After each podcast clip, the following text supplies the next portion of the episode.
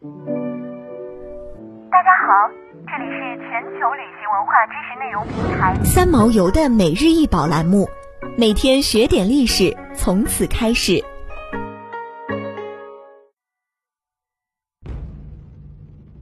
上第一瓷罐高二十七点九厘米，产于法国上第一瓷器厂，现藏于大都会艺术博物馆。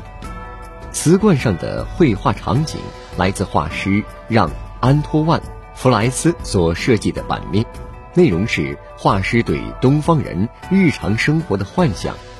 方桌前围着五个人，前后还有一个人举着酒壶过来。桌面上摆放着菜肴、水壶和碗筷，顶部则以花卉、昆虫以及东方风格的条纹做装饰。在17世纪的法国，瓷器是一种稀缺又珍贵的物品。由于价格昂贵，这些物品只有王室和贵族才能把玩。法国本土制作的第一批瓷器产于彩陶厂。鲁昂彩陶厂的陶工经过多次实验后，成功制作出软膏瓷器。虽然这种瓷器在外观上将中国瓷器模仿的惟妙惟肖，但是因为缺少高岭土这种成分，瓷器的质地、手感还是存在一定差距。直到18世纪下半叶，法国人才发现高岭土。所以，在此之前生产的法国瓷器都是软性而非硬性壶器。一七三零年，孔代亲王路易四世亨利德波旁在上第一城堡附近建立了一家软瓷工厂，可以和鲁昂圣克卢瓷器媲美的上第一瓷器由此诞生。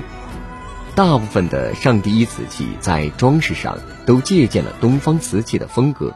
不过工匠和画师都是土生土长的法国人，并没有亲身体验过东方人的生活，因此在模仿过程中会产生了一些微妙的变异，这也是上第一瓷器的魅力之一。在前十年的生产设计中。上第一瓷器受到日本有田烧的影响，设计上主要以柔和的铁红色和蓝绿色为主色调，制作了多款人物塑像、花瓶、盘子和杯子，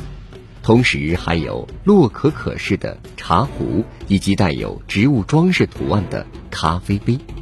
除了器皿之外，上第一瓷器厂还生产了带有装饰的刀柄和枝形吊灯，此处大多数作品都用干净的白色不透明锡釉覆盖，后来使用了淡黄色的铅釉。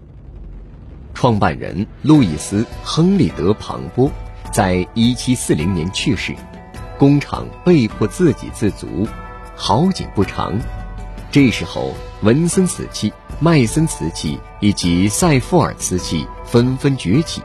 上第一瓷器厂受到很大的冲击。上第一的陶工们跳槽到文森，塞夫尔瓷器得到了皇室的资助，制作出法国市场上最精致的瓷器。一七五二年，皇室授予文森瓷器拥有彩色装饰的垄断权。从而进一步缩小了上第一的市场范围。为了提高市场竞争力，上第一生产了一些具有文森和塞夫尔风格的瓷器，由亚当夫人出售。但是在法国君主制结束时，上第一的销售量仍是呈下滑趋势。法国大革命初期，英国人克里斯托弗·波德收购了上第一瓷器厂。但是最终在一八零零年倒闭。想要鉴赏国宝高清大图，欢迎下载三毛游 App，更多宝贝等着您。